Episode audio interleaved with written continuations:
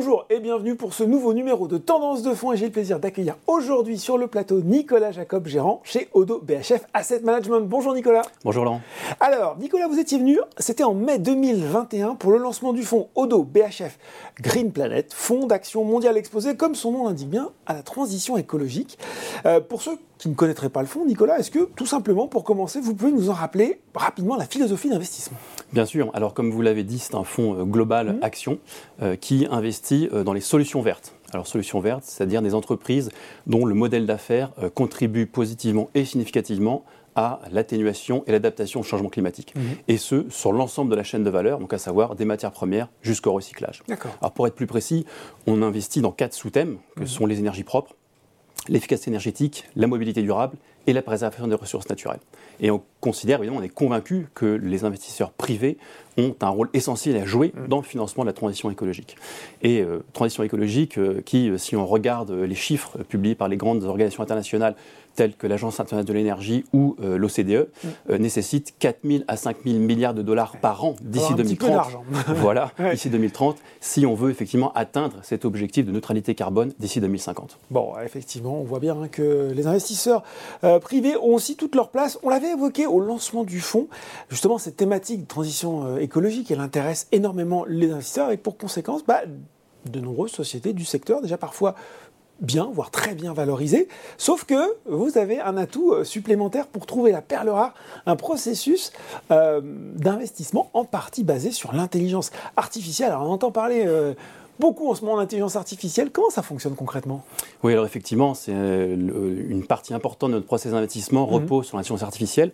Donc en fait, on utilise des algorithmes de traitement du langage naturel, dit NLP, euh, pour aller identifier euh, les entreprises qui correspondent le plus au plus près de notre thématique de transition écologique. C'est votre selon chat notre GPT à vous, c'est ça un petit peu? Alors un, peu moins, un peu moins évolué probablement.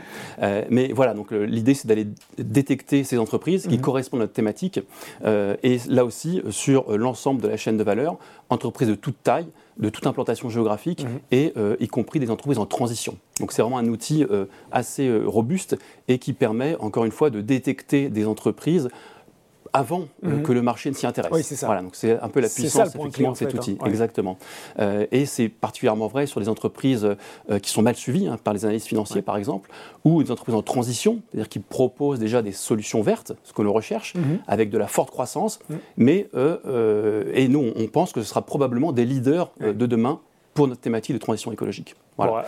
Alors après, évidemment, l'intervention humaine reste essentielle dans le process, hein, euh, puisque c'est notamment l'équipe de gestion euh, qui euh, détermine, si j'ose dire, le carburant de l'algorithme, mhm. puisqu'on définit un champ sémantique d'environ 700 mots-clés pour définir d'après notre définition à nous, mhm. notre vision à moyen et long terme de la transition écologique.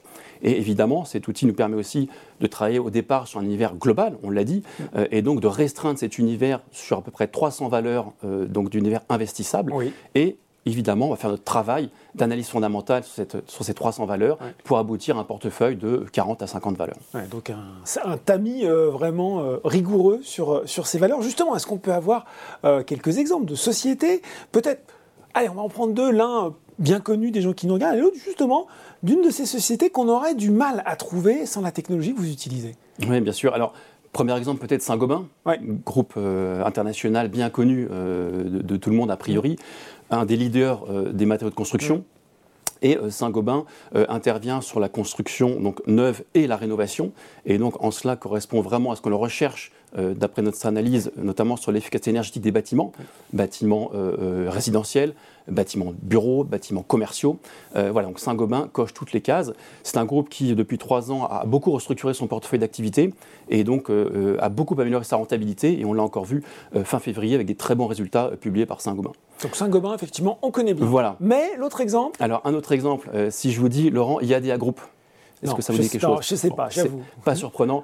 Il s'agit en fait d'une société de taille moyenne chinoise qui fait donc environ 7,4 milliards de dollars de capitalisation. Alors, c'est une société qui n'est pas connue en Europe, hein, mais c'est quand même ni plus ni moins que le leader mondial des deux roues électriques, vélo et scooter. Voilà. Donc, ces marchés, c'est la Chine, son marché domestique, l'Inde aussi, un petit peu. Donc, deux pays euh, qui représente déjà à peu près 35% de la population mmh. mondiale, mmh. et euh, où euh, il y a de plus en plus de réglementations pour lutter contre la pollution de l'air, et en particulier dans les grandes métropoles chinoises. Donc vous imaginez bien qu'on va assister à un, changement ah, complet du parc scooter, en, particulier de roues thermiques en Chine, vers le deux roues électriques. Donc je vous laisse imaginer le potentiel de croissance sur un groupe comme IADA, évidemment il, il est conséquent.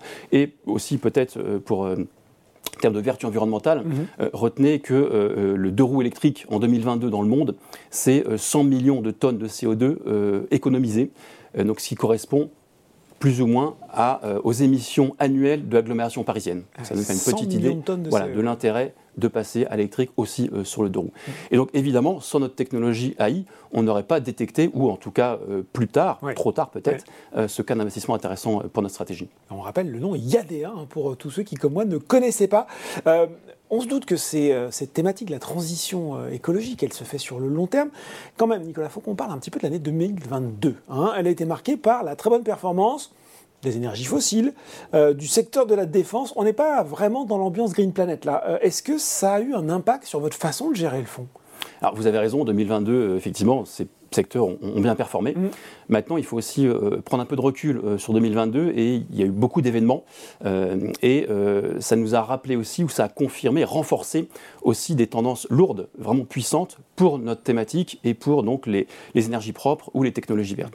Alors, si je reprends dans l'ordre, évidemment, confirmation s'il le fallait que le changement climatique est bien à l'œuvre. Hein. Mm. on a connu en France et, en Europe et, ailleurs des sécheresses à répétition. Mm. Euh, des feux de forêt géants, euh, des canicules. Euh, ça continue même en hiver, puisque là, en, France, on a battu un triste record, si j'ose dire, puisqu'on a connu 32 jours sans la moindre goutte d'eau hein, au début 2023. Et déjà quelques incendies aussi. et, déjà, ce qui est effectivement, c'est même assez exceptionnel. Bon, premier point. Deuxième point, les, les, points économiques puisque là aussi le déclenchement de la guerre en Ukraine a, enclenché une hausse significative de prix des énergies fossiles, mmh. et donc en comparable, il est devenu, c'est déjà le cas, mais ça s'est amplifié, il est devenu plus intéressant de produire l'électricité à base de renouvelables, mhm. euh, en, par exemple, euh, en particulier donc, le solaire et euh, l'éolien terrestre, qu'avec des sources fossiles. Donc ça, c'est un argument très puissant, très intéressant, puisqu'il est économique, c'est devenu plus profitable. Et enfin, la géopolitique, là aussi, l'événement tragique en Ukraine a, je dirais, agi comme un signal d'alarme mhm. pour l'ensemble des gouvernements dans le Notamment monde, en quasi, Europe, hein, et en Europe en particulier, sur la nécessité d'avoir une indépendance et une souveraineté en, matière d'approvisionnement énergétique. Et là aussi, je, vous dirais quel est le, meilleur moyen d'être indépendant énergétiquement que d'avoir recours aux renouvelables, mm. euh, puisque bah, le soleil, le vent euh, ne sont pas des, ressources qui s'importent. Hein. voilà, donc ça c'est clé. Et cette conjonction d'éléments, va aussi euh, de pair avec euh, des, plans euh, de soutien massif de la part des grands gouvernements, principaux, principales puissances dans le monde. C'est le cas aux États-Unis avec l'IRN, donc l'Inflation Reduction Act, qui a été présenté en août 2022 par l'administration Biden. En Europe, on avait déjà plusieurs plans et la semaine dernière, la Commission a donné aussi de nouveaux objectifs en matière de décarbonation de l'industrie européenne et aussi d'approvisionnement de, de matériaux critiques. Donc tout ça fait que le contexte aujourd'hui est devenu d'autant plus favorable à la thématique et aux entreprises donc, qui proposent des solutions vertes. Bon, le contexte y reste favorable. Il faut qu'on parle aussi peut-être une question un petit peu plus pointue, un peu plus technique, mais elle est importante parce que finalement, euh, on le sait, là aussi, euh, la tendance est lancée. Les investisseurs, ils seront amenés à rencontrer de plus en plus ce terme. Ce fonds, Odo BHF Green Planet, il est article 9 au sens de la réglementation SFDR. Alors non, ne fuyez pas. Les gens qui nous regardent se disent ça y est, non, non, non, ça se fait pas. Euh, est-ce que vous nous expliquez très simplement ce que ça signifie, ce que ça implique dans votre façon de gérer, alors que justement, et les gens qui nous regardent là aussi en ont peut-être entendu parler, en 2022, beaucoup de fonds article 9 ont été dégradés en article 8. Il faut qu'on fasse le point là-dessus. Oui, tout à fait. vous avez raison, on a assisté euh, fin 2022 mm. à une dégradation effectivement d'un certain nombre de fonds, euh, article 9, article 8. Alors, peut-être déjà pour, euh, pour commencer. Pour cadrer le débat. exactement, poser les bases de, la réglementation. Donc, la réglementation européenne sur la finance durable. Mm. donc, il y a il y a trois catégories de produits, de fonds. L'article 6, la première catégorie, où là, on ne prend pas du tout en compte les aspects extra-financiers, pas de critères ESG. C'est clair. Euh, l'article 8, où il y a prise en compte des critères ESG, mais il n'y a pas d'objectif euh, d'investissement durable en tant que tel. D'accord. Euh, et donc l'article 9, qui est la catégorie la plus stricte en matière d'intégration euh, extra-financière, exactement, où là, effectivement, un fonds article 9 doit avoir un objectif d'investissement durable. Euh, donc ça, c'est clé, et c'est défini évidemment dans la, dans la, dans, la documentation. documentation. exactement. Alors, notre fonds Odo BHF Green Planet, oui, on est resté article 9. On a, et il le reste. On a confirmé notre statut article 9, mmh. compte tenu de bah, notre process d'investissement qu'on a décrit brièvement, qui est robuste, mmh. et notre objectif d'investissement durable, encore une fois, qui est de financer la transition écologique. Mmh. Donc ça passe par déjà une sélection de valeurs qui correspond forcément à notre objectif d'investissement durable. Et donc, par exemple, euh, à fin février, l'exposition euh, aux solutions vertes de notre fonds est de 94%. D'accord. Et euh, on a également un benchmark aujourd'hui, un indice de référence, qui est le MSCI Acqui Climate Change, donc qui est un indice officiellement reconnu par la, réglementation comme étant un indice de transition climatique. Donc là aussi, on est parfaitement aligné avec notre objectif d'investissement durable. Donc ça, c'est vraiment la, base hein, pour mhm. notre, notre fonds. Et évidemment, au-delà de ça, on intègre les, critères ESG dès le départ. la notation ESG, exactement gouvernance. Voilà, des critères de notation, d'exposition aux controverses, de l'exclusion sur des critères environnementaux assez stricts. Mhm. Et on va aussi euh, publier des indicateurs, par exemple, sur l'exposition aux, objectifs de développement durable des Nations Unies, les fameux ODD. Donc ça peut être l'ODD numéro 7 euh, sur les énergies propres, hein, par exemple, ou encore l'ODD euh, numéro 12 sur la consommation ou la production responsable.